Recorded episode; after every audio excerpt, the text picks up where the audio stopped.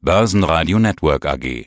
Die Expertenmeinung. Einen wunderschönen Tag. Mein Name ist Salah Boumidi, Marktanalyst bei IG und DailyFix. Bei uns erhalten Sie täglich marktaktuelle Informationen, jetzt gerade zum Corona, auch Sonderanalysen, spezielle marktaktuelle Marktmeinungen. Schauen Sie gerne vorbei.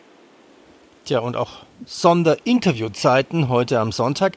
Deutschland beschließt heute am Sonntag Kontaktsperre für mehr als zwei Personen. Also man darf das Haus noch verlassen für bedingte Kontakte wie Arbeiten, Arztbesuch oder Einkaufen. Das heißt, die Menschen haben immer mehr Zeit ins Depot zu schauen und sich Trading-Gedanken zu machen. Starten wir mit dem DAX. Letzter Kurs 8.928 Punkte. DAX, ja, was sagt uns die Charttechnik? Haben wir den ersten kleinen Boden gefunden? Solange wir über 8618 Punkte bleiben, hieß es oft am Freitag. Ist das wirklich so? Sieht das nach Stabilisierung aus? Ja, charttechnisch muss ich leider sagen, sieht es noch nicht nach einer Stabilisierung aus. Der Boden, den haben wir bis dato jetzt noch nicht ja, erreicht. In der Wochenendtaxierung bei IG sehen wir bis aktuell sogar, dass wir laut äh, IG rund drei Prozent tiefer liegen, aktuell schon bei 8.349 in der Wochenendtaxierung. Das heißt, ja, charttechnisch sieht es wirklich danach aus, dass wir hier noch nicht von einer positiven Erholung sprechen können. Tendenziell liegt der Buchwert ja im Schnitt für den DAX bei 8.200 äh, Punkten. Da sage ich auch, ist jetzt erstmal ganz kurzfristig eine Unterstützung zu finden. Aber sollte hier keine Nachhaltigkeit kommen in Sachen Erholung, dann kann ich mir durchaus vorstellen, dass wir hier in Richtung 7.000 Punkte Marke jetzt in kurzfristiger Zeit auf jeden Fall fallen können. 7.000 Punkte Marke. Ja. Wer soll dir da widersprechen. Alles ist möglich. Genauso könnten wir nächste Woche vielleicht bei 9900 widerstehen. Das ist ja so schnell machbar. Meine, soeben kam die Meldung, dass Kanzlerin Merkel in Quarantäne muss. Sie scheint sich angesteckt zu haben von einem Arzt, der sie eigentlich impfen wollte mit irgendwas. Die Zeiten sind wirklich spannend. Schauen wir in die USA. Der Dow Jones jetzt bei 19.000 Punkte. Corona ist in den USA ja noch gar nicht so richtig angekommen. Ich habe das Gefühl, die Amerikaner wachen so langsam auf, so wie wir vor zwei Wochen wo noch viele gejammert haben, na, Fußballspiel fällt aus, kann man daraus ableiten, dass der Abwärtstrend historisch nicht mehr als 50 Prozent ausmacht. Aber wenn man sich den Dow Jones um 1930 ansieht, dann waren es dort 90 Prozent, also von 500 Punkte auf 50 Punkte. Hältst du das derzeit für möglich? Wir, wir erreichen aktuell gerade historische Werte, wir in den in täglichen Tagesverlusten, in der Volatilität und es ist wie Sie schon gesagt haben, wie du schon gesagt hast, das ist alles möglich. 50 Prozent sollte da jetzt nicht zwangsläufig die Grenze sein. 90 Prozent halte ich aber dennoch für zu viel. Da würden wir ja fast bei 5000 äh, an der 5000 Punkte Marke landen. Das ist mir ein ja ein wenig zu weit geschossen. Dennoch, wie auch im DAX, charttechnisch sind wir hier in einem äh, klaren Abwärtstrend und jetzt müssen allgemein die Staaten her. Es müssen äh, ja Garantien geschlossen werden von den Staaten, auch von den USA. Wir sehen es ja, der Trump verliert langsam auch an Wählerstimmen, liegt jetzt ein wenig zurück in den neuesten Wählerumfragen und da müssen jetzt wirklich staatliche Garantien her und nicht einfach eine Wischiwaschi-Politik. Gerade kleine und mittelständische Unternehmen müssen jetzt mit direkten Geldspritzen ja unterstützt werden, bevor hier Riesenpleiten entstehen. Und daher ist dieses Intervall oder diese, diese Kurz, äh, Kursabverkäufe dennoch äh, möglich, wenn hier jetzt nicht wirklich äh, von staatlicher Seite anstatt Geldpolitik, also anstatt jetzt hier einfach Geld zu drucken, wir sehen es, es wird, es verpufft die letzte Zeit, Milliarden wurden in den Markt gepumpt, es hat die Märkte nicht gestützt, weil hier jetzt staatliche Interventionen gefordert werden, die aber letztendlich auch äh, ja, zur Tatsache gebracht werden, letztendlich das Geld bei den jeweiligen auch ankommt. Na gut, hinzu kommt ja vielleicht noch, dass sich Donald Trump nicht wirklich als Krisenmanager eignet, was wir jetzt momentan sehen. Ja, das kann man so auf einer Seite sagen. Man sieht, äh, es ist auch nicht ernst genommen worden und in Amerika, wie Sie sagen, wird man erst jetzt wach. Die Zahlen, die infizierten Zahlen müssen jetzt auch nicht zwangsläufig korrekt sein. In, den, in Amerika ist es anders als wie in Deutschland. Wir haben keine soziale ja, Absicherung, keine soziale Marktwirtschaft. Viele Arbeiter fürchten natürlich ihren Job und gehen vielleicht mit einer in Anführungsstrichen kleinen Erkältung auch weiterhin zur Arbeit, weil man da jetzt sein, seine Arbeit nicht gefährden möchte. Und das, da kann ich mir durchaus vorstellen, dass durchaus die infizierten Zahlen in den USA doch höher sind, als gezeigt wird und dass das auch durchaus noch ja, weitere negative Folgen haben könnte. Schauen wir uns die Ölpreise an. Witzigerweise ist Heizöl das neue Klopapier.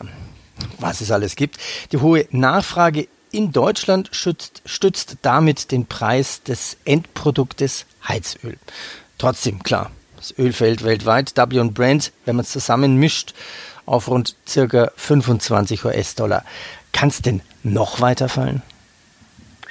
Unter den aktuellen Situationen kann ich mir durchaus vorstellen, dass es hier durchaus tiefer gehen kann. Ja, langfristig habe ich die 28 Dollar Marke immer als äh, ja, starken Unterstützungs- und Tiefpunkt gesehen, den man durchaus charttechnisch immer als an, am Anfang immer als ein Kaufsignal gewertet hatte. Jetzt mit diesem schwarzen Schwan Coronavirus und dem Ölstreit zwischen Saudi-Arabien und Russland kann ich mir durchaus vorstellen, dass hier der Boden noch nicht erreicht ist. Wenn wir mal schauen, seit Jahresbeginn mal die Performance ja wesentlicher Märkte mal anschauen, die wichtigsten, dann sehen wir, hat der Ölpreis über 61 Prozent nachgegeben seit äh, Anfang des Jahres. Und das ist schon äh, signifikant, wenn wir so im Schnitt sehen, die großen Aktienmärkte weltweit haben so im Schnitt 30 Prozent verloren. Da hat der Ölpreis nochmal kräftig eine Schippe draufgelegt und ich kann mir durchaus vorstellen, dass wir hier gegebenenfalls, wenn die Volatilität hier nicht abnimmt, wenn die Risiken auf einer Seite im äh, Coronavirus nicht nachlassen und die Nachfrage, wir sehen es ja, weitere Quarantänemaßnahmen, wir, äh, das kann durchaus die Nachfrage weiterhin beeinträchtigen und diesen Nachfrageschock weiter anhalten, aber auf der anderen Seite auch die Angebotsseite belasten. Und das, da kann ich mir durchaus vorstellen, dass wir hier in den 15 Dollar Bereich, 15, 18 Dollar Bereich könnten wir uns durchaus könnten wir uns erstmal bewegen hin und da erstmal seitwärts eine Unterstützung suchen, beziehungsweise dann, wenn es nachhaltig hält, auch finden. Okay, schauen wir uns Gold noch an. Warum ist eigentlich Gold so stabil bei 1500 US-Dollar gerundet? Müsste Gold nicht bei dieser Krisenlage bei 2500 Dollar stehen?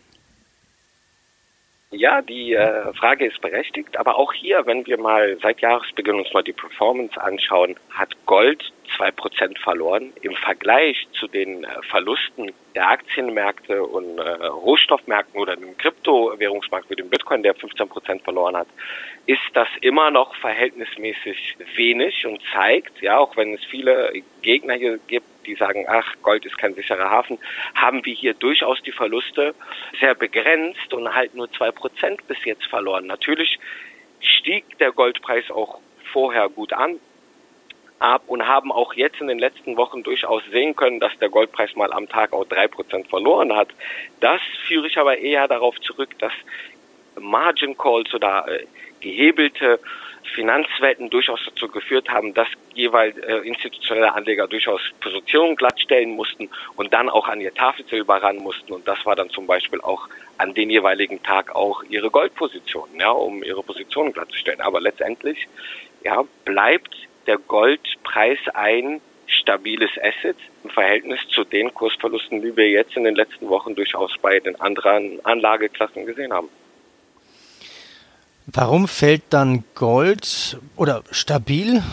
Kann man sagen, Cash is King, also viele würden auch Gold verkaufen in der Notsituation? Absolut. Ich habe es in der letzten Woche auch in einem Artikel äh, so gesagt, wie du das gerade erwähnt hast. Cash ist auch aktuell King.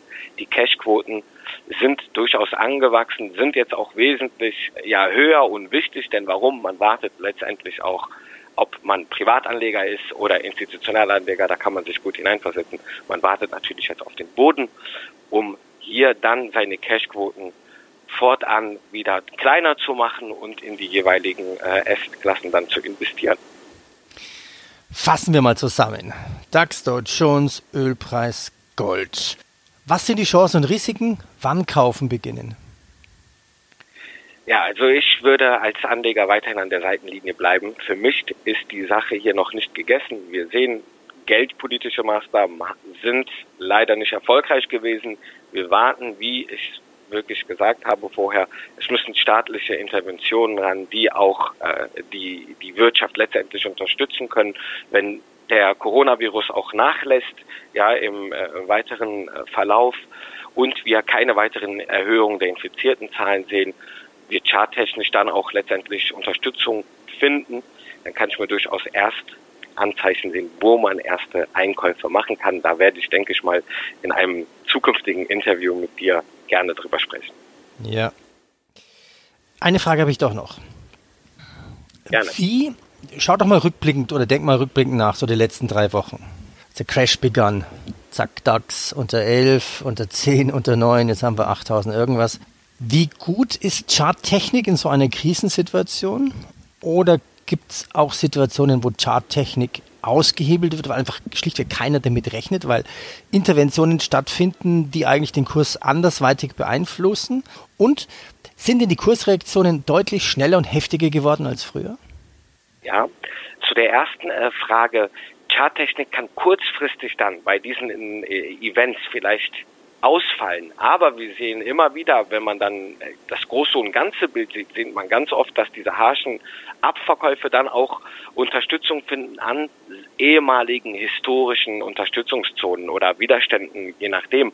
Das äh, kann man durchaus immer wieder sehen. Aber letztendlich so Ereignisse wie den Coronavirus, den man nicht äh, erwarten kann, der die Volatilität auch auf historische Rekordhöhen bringt und Unsicherheit in den Markt bringt, da kann, wie gesagt, kurzfristig die Charttechnik nicht so viel, äh, ja, nicht erfolgreich angewendet werden, meines Erachtens. Und wie Sie sagen, diese raschen und schnellen Bewegungen, die wir in der, in der jüngsten Zeit sehen im Vergleich zu alten äh, Korrekturen oder zu historischen Korrekturen, die jetzt mittlerweile auch stark durch computergestützten Handel äh, herbeigeführt werden, diese können in heutigen Zeiten auch schnell wieder zu einer Erholung führen. Ja, wir müssen nicht zwangsläufig wie in historischen Korrekturen, wie in der Dotcom-Blase, wo wir dann fast vier, fünf Jahre für die Erholung gebraucht haben, über 1000 Handelstage gebraucht haben, ja, bis wir da uns wieder erholt haben. Das muss jetzt nicht zwangsläufig so sein. Das heißt nicht, dass wenn wir jetzt hier bei 8000 Punkten sind, dass wir hier erstmal ein Jahr seitwärts handeln und vielleicht erst in zwei, drei Jahren wieder bei äh, der äh, ehemaligen Allzeithochs bei rund 14.000 äh, Punkten da oben wieder äh, sind. Das kann auch wieder ganz schnell hier im Stichwort US-Wahljahr sind gute Aktionäre. Das kann ja auch schnell wieder zu einer Erholung äh, führen, die bis zum äh, Wahljahr wieder durchaus an äh, die ehemaligen Hochs wieder anreicht. Ja. Salah, ich danke dir und bleib gesund. Vielen Dank. Du auch, Peter. Danke. Börsenradio Network AG. Das Börsenradio für Broker.